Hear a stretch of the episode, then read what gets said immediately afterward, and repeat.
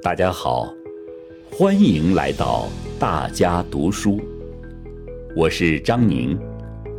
来自新疆广播电视台。今天我为大家朗读的内容是：以科学理论为指导，为全面建设社会主义现代化国家提供有力法治保障。这是习近平总书记二零二零年十一月十六日在中央全面依法治国工作会议上讲话的一部分。党的十八大以来，党中央明确提出全面依法治国，并将其纳入四个全面战略布局予以有力推进。党的十八届四中全会专门进行研究，作出关于全面推进依法治国若干重大问题的决定。党的十九大召开后，党中央组建中央全面依法治国委员会，从全局和战略高度，对全面依法治国又作出一系列重大决策部署。推动我国社会主义法治建设发生历史性变革，取得历史性成就。我们把中国共产党领导是中国特色社会主义最本质的特征写入宪法，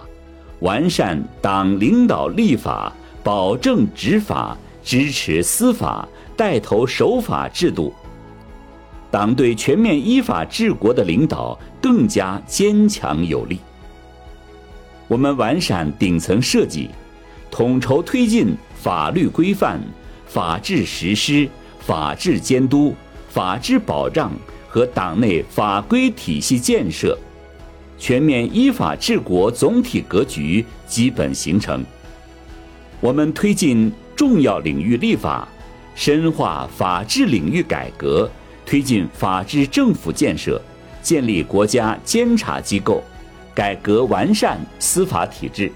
加强全民普法，深化依法治军，推进法治专门队伍建设，坚决维护社会公平正义，依法纠正一批冤错案件，全面依法治国实践取得重大进展。当前。和今后一个时期，推进全面依法治国，要全面贯彻落实党的十九大和十九届二中、三中、四中、五中全会精神，围绕建设中国特色社会主义法治体系、建设社会主义法治国家的总目标，坚持党的领导、人民当家作主、依法治国有机统一。以解决法治领域突出问题为着力点，坚定不移走中国特色社会主义法治道路，在法治轨道上推进国家治理体系和治理能力现代化，为全面建设社会主义现代化国家、实现中华民族伟大复兴的中国梦提供有力法治保障。要重点抓好以下工作：第一，坚持党对全面依法治国的领导。党的领导是推进全面依法治国的根本保证。我们党是世界最大的执政党，领导着世界上人口最多的国家。如何掌好权、执好政？如何更好把十四亿人民组织起来、动员起来，全面建设社会主义现代化国家，是一个始终需要高度重视的重大课题。历史是最好的教科书，也是最好的清醒剂。我们党领导社会主义法治建设，既有成功经验，也有失误教训。特别是十年内乱期间，法治遭到严重破坏，党和人民付出了沉重代价。文化大革命结束后，邓小平同志把这个问题提到关系党和国家前途命运的高度，强调，必须加强法治，必须使民主制度化、法律化。正反两方面的经验告诉我们，国际国内环境越是复杂，改革开放和社会主义现代化建设任务越是繁重，越要运用法治思维和法治手段，巩固执政地位，改善执政方式，提高执政能力，保证党和国家长治久安。全党同志都必须清醒认识到。全面依法治国，绝不是要削弱党的领导，而是要加强和改善党的领导，要健全党领导全面依法治国的制度和工作机制，推进党的领导制度化、法治化，通过法治保障党的路线方针政策有效实施。要坚持依法治国和依规治党有机统一。确保党既依据宪法法律治国理政，又依据党内法规管党治党、从严治党。二零一五年，我在中央政治局常委会听取最高人民法院和最高人民检察院党组工作汇报。在省部级主要领导干部学习贯彻党的十八届四中全会精神，全面推进依法治国专题研讨班开班式等场合，都明确指出，党大还是法大，是一个政治陷阱，是一个伪命题。对这个问题，我们不能含糊其辞、语焉不详，要明确予以回答。党的领导和依法治国不是对立的，而是统一的。我国法律充分体现了党和人民意志。我们党依法办事，这个关系是相互统一的关系。全党同志必须牢记，党的领导是我国社会主义法治之魂。是我国法治同西方资本主义国家法治最大的区别。离开了党的领导，全面依法治国就难以有效推进，社会主义法治国家就建不起来。当然，我们说不存在党大还是法大的问题，是把党作为一个执政整体，就党的执政地位和领导地位而言的。具体到每个党政组织、每个领导干部，就必须服从和遵守宪法法律。有些事情要提交党委把握，但这种把握不是私情插手，不是包庇性的干预，而是一种政治性、程序性、职责性的把握。这个界限一定要划分清楚。第二。坚持以人民为中心，全面依法治国最广泛、最深厚的基础是人民。必须坚持为了人民、依靠人民，要把体现人民利益、反映人民愿望、维护人民权益、增进人民福祉落实到全面依法治国各领域全过程，保证人民在党的领导下。通过各种途径和形式管理国家事务，管理经济文化事业，管理社会事务，保证人民依法享有广泛的权利和自由，承担应尽的义务。推进全面依法治国，根本目的是依法保障人民权益。随着我国经济社会持续发展和人民生活水平不断提高。人民群众对民主、法治、公平、正义、安全、环境等方面的要求日益增长，要积极回应人民群众新要求、新期待，坚持问题导向、目标导向，树立辩证思维和全局观念，系统研究谋划和解决法治领域人民群众反映强烈的突出问题。不断增强人民群众获得感、幸福感、安全感，用法治保障人民安居乐业。第三，坚持中国特色社会主义法治道路。我说过，我们要坚持的中国特色社会主义法治道路，本质上是中国特色社会主义道路在法治领域的具体体现。我们要发展的中国特色社会主义法治理论，本质上。是中国特色社会主义理论体系在法治问题上的理论成果。我们要建设的中国特色社会主义法治体系，本质上是中国特色社会主义制度的法律表现形式。我们既要立足当前，运用法治思维和法治方式解决经济社会发展面临的深层次问题。又要着眼长远，助法治之基，行法治之力，积法治之势，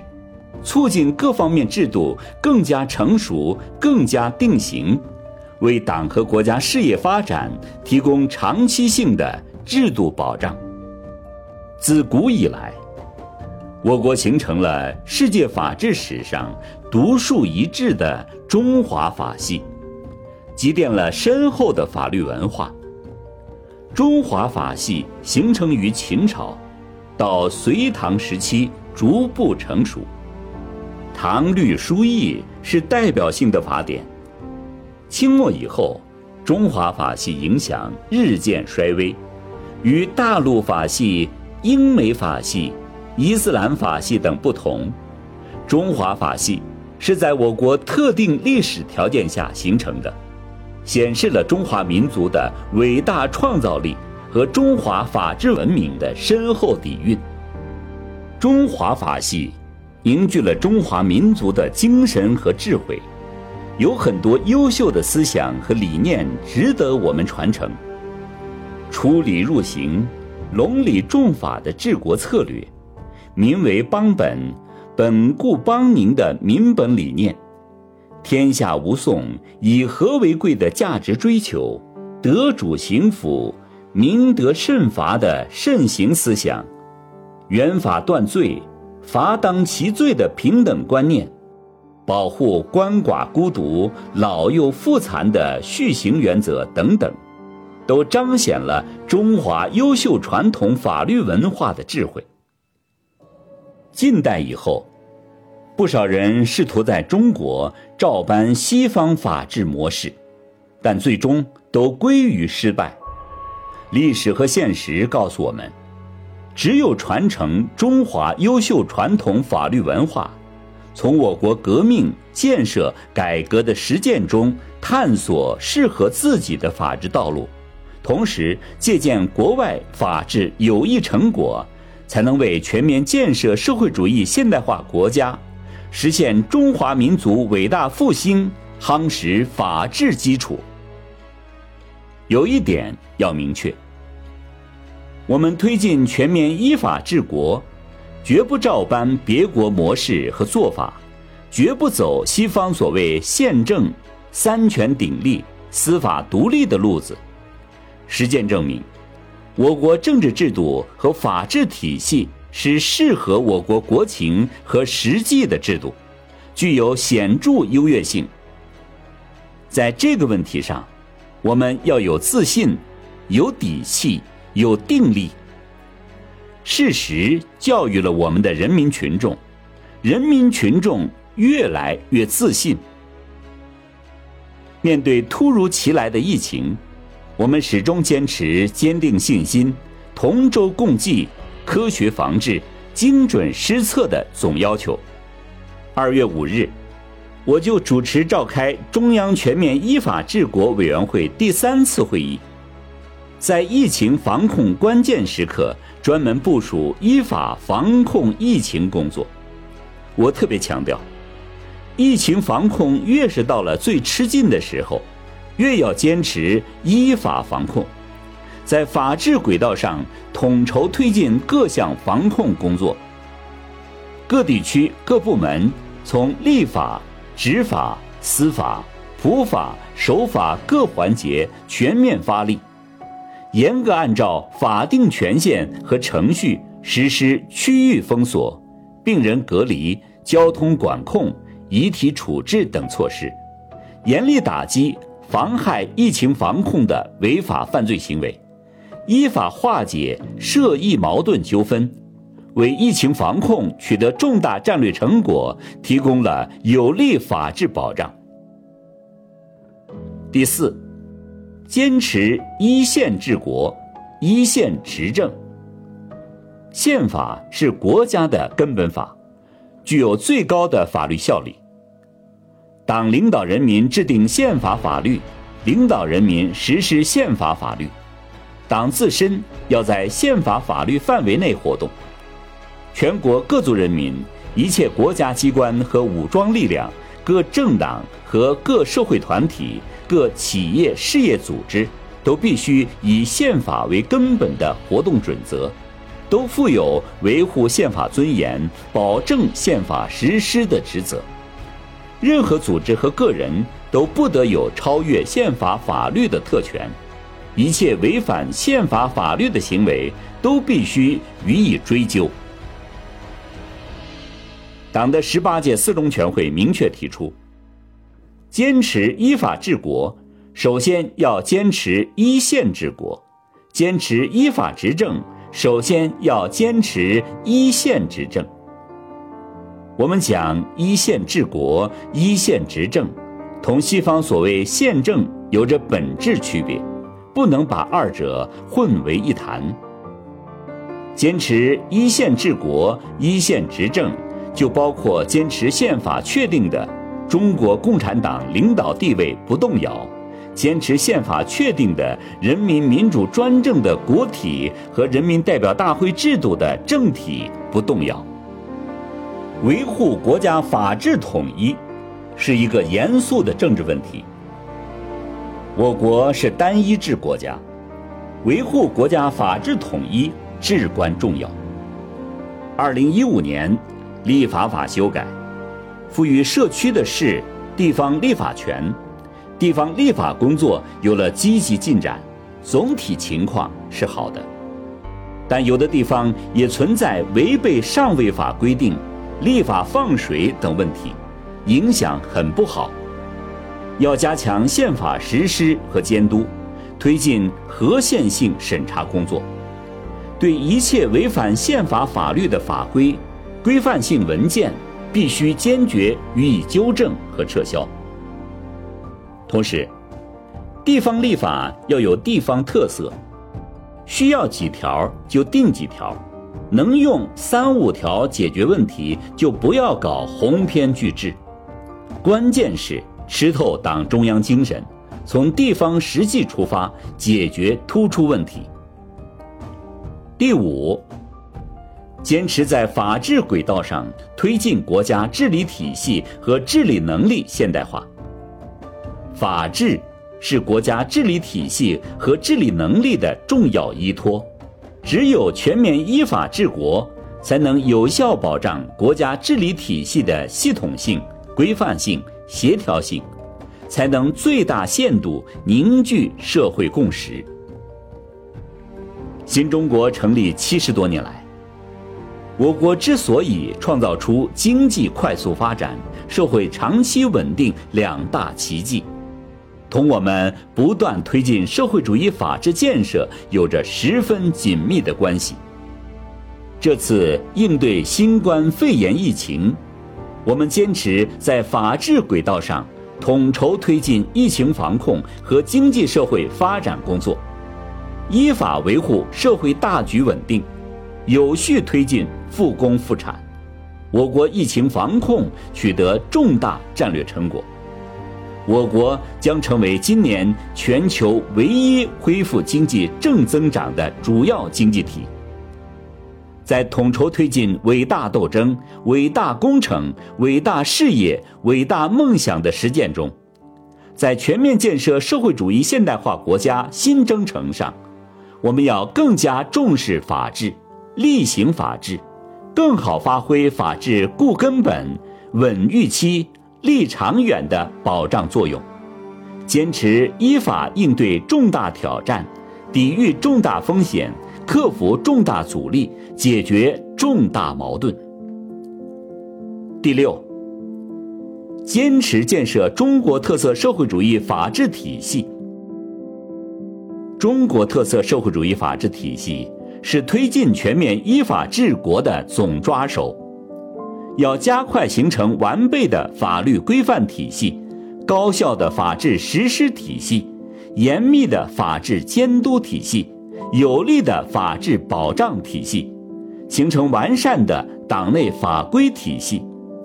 要坚持依法治国和以德治国相结合。实现法治和德治相辅相成、相得益彰。治国无其法则乱，守法而不变则衰。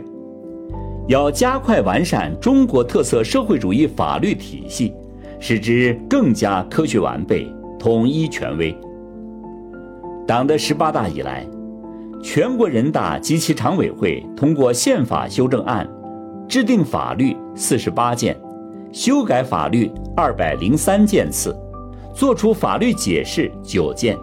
通过有关法律问题和重大问题的决定七十九件次。截至目前，现行有效法律二百八十二件，行政法规六百零八件，地方性法规一万两千余件，民法典为其他领域立法法典化。提供了很好的范例，要总结编纂民法典的经验，适时推动条件成熟的立法领域法典编纂工作。要研究丰富立法形式，可以搞一些大块头，也要搞一些小块零，增强立法的针对性、适用性、可操作性。要积极推进国家安全、科技创新。公共卫生、生物安全、生态文明、防范风险、涉外法治等重要领域立法，健全国家治理急需的法律制度，满足人民日益增长的美好生活需要必备的法律制度，填补空白点，补强薄弱点。数字经济、互联网金融、人工智能、大数据。云计算等新技术新应用快速发展，催生一系列新业态新模式，但相关法律制度还存在时间差、空白区，网络犯罪已成为危害我国国家政治安全、网络安全、社会安全、经济安全等的重要风险之一。第七，坚持依法治国、依法执政。依法行政共同推进，法治国家、法治政府、法治社会一体建设。全面依法治国是一个系统工程，要整体谋划，更加注重系统性、整体性、协同性。依法治国、依法执政、依法行政是一个有机整体，关键在于党要坚持依法执政。各级政府要坚持依法行政，法治国家、法治政府、法治社会相辅相成。法治国家是法治建设的目标，法治政府是建设法治国家的重点，法治社会是构筑法治国家的基础。我多次强调，推进全面依法治国。法治政府建设是重点任务和主体工程，对法治国家、法治社会建设具有示范带动作用，要率先突破。现在，法治政府建设还有一些难啃的硬骨头，依法行政观念不牢固，行政决策合法性审查走形式等问题还没有根本解决，要用法治。给行政权力定规矩、划界限、规范行政决策程序，健全政府守信践诺机制，提高依法行政水平。要根据新发展阶段的特点，围绕推动高质量发展，构建新发展格局，加快转变政府职能，加快打造市场化、法治化、国际化营商环境，打破行业垄断和地方保护，打通经济循环堵点，推动形成全国统一、公平竞争、规范有序的市场体系。行政执法工作面广量大，一头连着政府，一头连着群众。直接关系群众对党和政府的信任，对法治的信心。要推进严格规范、公正文明执法，提高司法公信力。近年来，我们整治执法不规范、乱作为等问题取得很大成效。同时，一些地方运动式一刀切执法问题仍时有发生，执法不作为问题突出。强调严格执法，让违法者敬法畏法，但绝不是暴力执法、过激执法。要让执法既有力度又有温度。要加强省市县乡四级全覆盖的行政执法协调监督工作体系建设，强化全方位、全流程监督，提高执法质量。全民守法是法治社会的基础工程，普法工作要紧跟时代，在针对性和时效性上下功夫，落实谁执法谁普法、普法责任制。特别是要加强青少年法治教育，不断提升全体公民法治意识和法治素养，使法治成为社会共识和基本准则。要强化依法治理，培育全社会办事依法、遇事找法、解决问题用法、化解矛盾靠法的法治环境。古人说：“消未起之患，治未病之疾，医之于无事之前。”法治建设既要抓末端治已病，更要抓前端治未病。我国国情决定了我们不能成为诉讼大国。我国有十四亿人口，大大小小的事都要打官司，那必然不堪重负。要推动更多法治力量向引导和疏导端用力，完善预防性法律制度，坚持和发展新时代枫桥经验，完善社会矛盾纠纷多元预防调处化解综合机制。更加重视基层基础工作，充分发挥共建共治共享在基层的作用，推进市域社会治理现代化，促进社会和谐稳定。第八，坚持全面推进科学立法、严格执法、公正司法、全民守法，要继续推进法治领域改革，解决好立法、执法。司法、守法等领域的突出矛盾和问题。公平正义是司法的灵魂和生命，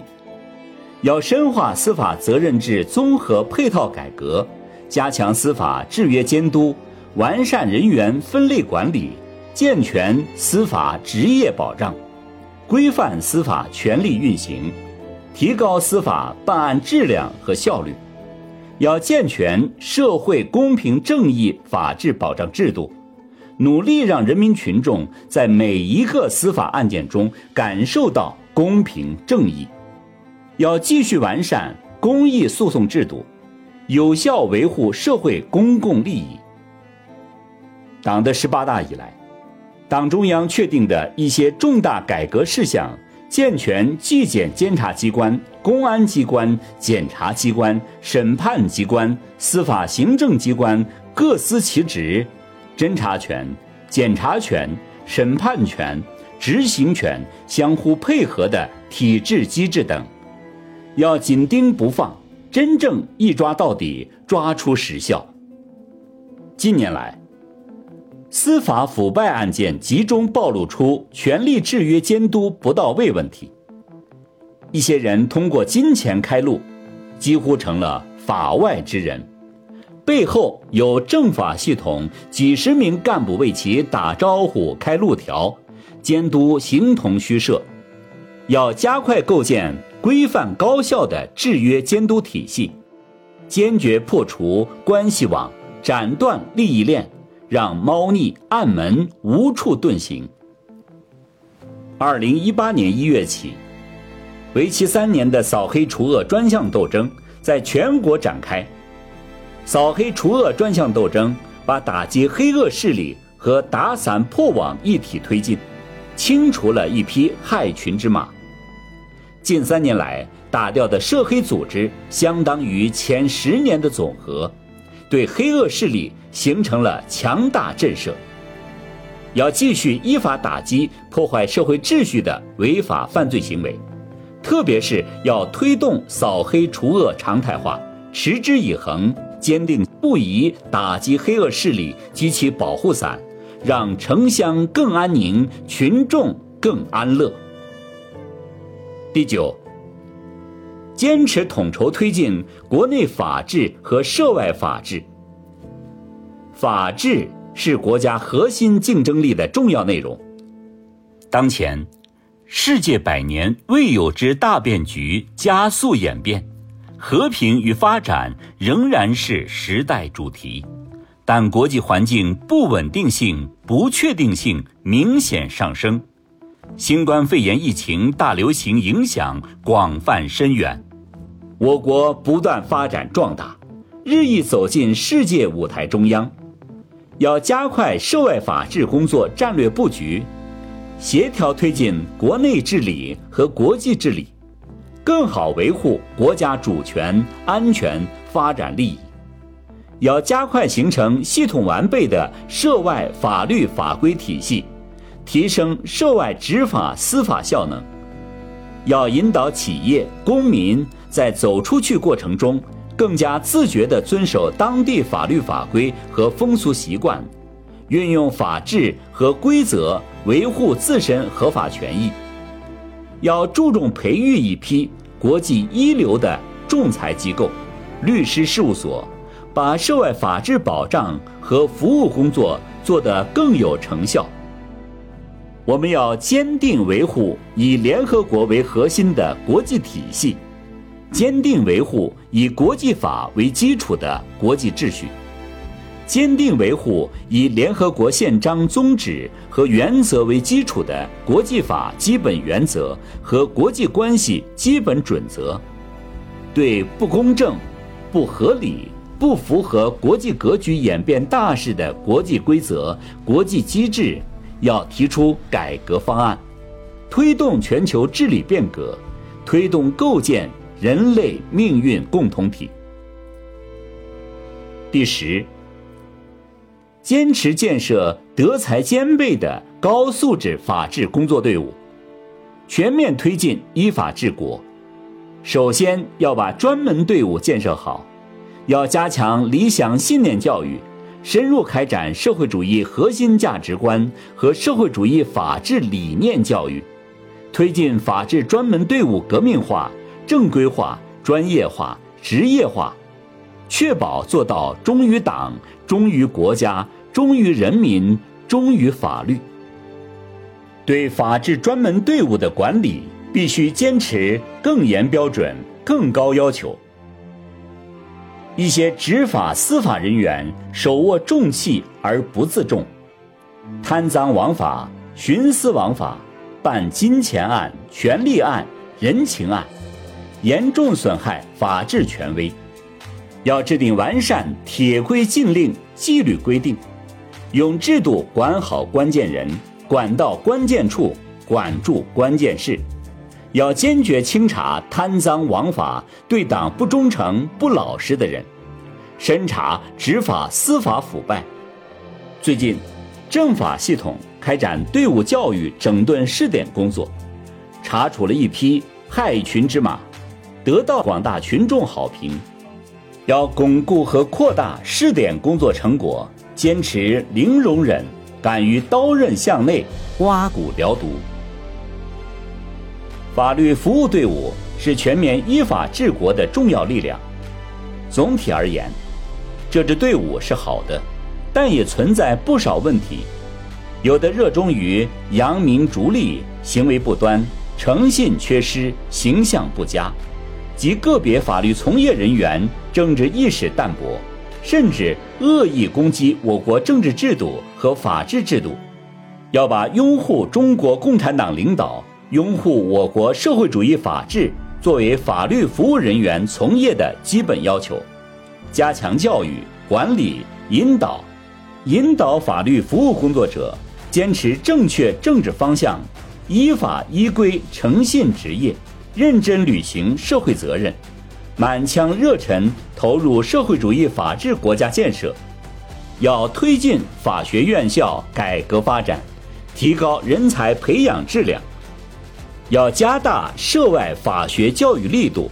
重点做好涉外执法、司法和法律服务人才培养、国际组织法律人才培养推送工作。更好服务对外工作大局。第十一，坚持抓住领导干部这个关键少数。领导干部具体行使党的执政权和国家立法权、行政权、监察权、司法权，是全面依法治国的关键。各级领导干部要坚决贯彻落实党中央关于全面依法治国的重大决策部署，带头尊崇法治、敬畏法律、了解法律、掌握法律，不断提高运用法治思维和法治方式深化改革、推动发展、化解矛盾、维护稳定、应对风险的能力，做尊法、学法、守法、用法的模范。要把法治素养和依法履职情况纳入考核评价干部的重要内容，让尊法、学法、守法、用法成为领导干部自觉行为和必备素质。同志们，深入推进全面依法治国，必须坚持党的集中统一领导。各级党委和政府要加强对法治建设的组织领导，重大部署、重要任务、重点工作要抓在手上，确保落到实处。要深入贯彻党的十九届五中全会精神，将“十四五”时期经济社会发展和法治建设同步谋划、同步部署、同步推进。党中央即将印发《法治中国建设规划》和《法治社会建设实施纲要》，新的法治政府建设实施纲要也将很快出台。各级党委和政府要抓紧、抓实、抓好，各条战线各个部门要强化法治观念，严格依法办事，不断提高各领域工作法治化水平。法治工作部门要全面履职尽责，中央依法治国办要履行统筹协调、督促检查、推动落实的职责，及时发现问题，推动研究解决，要力戒形式主义、官僚主义，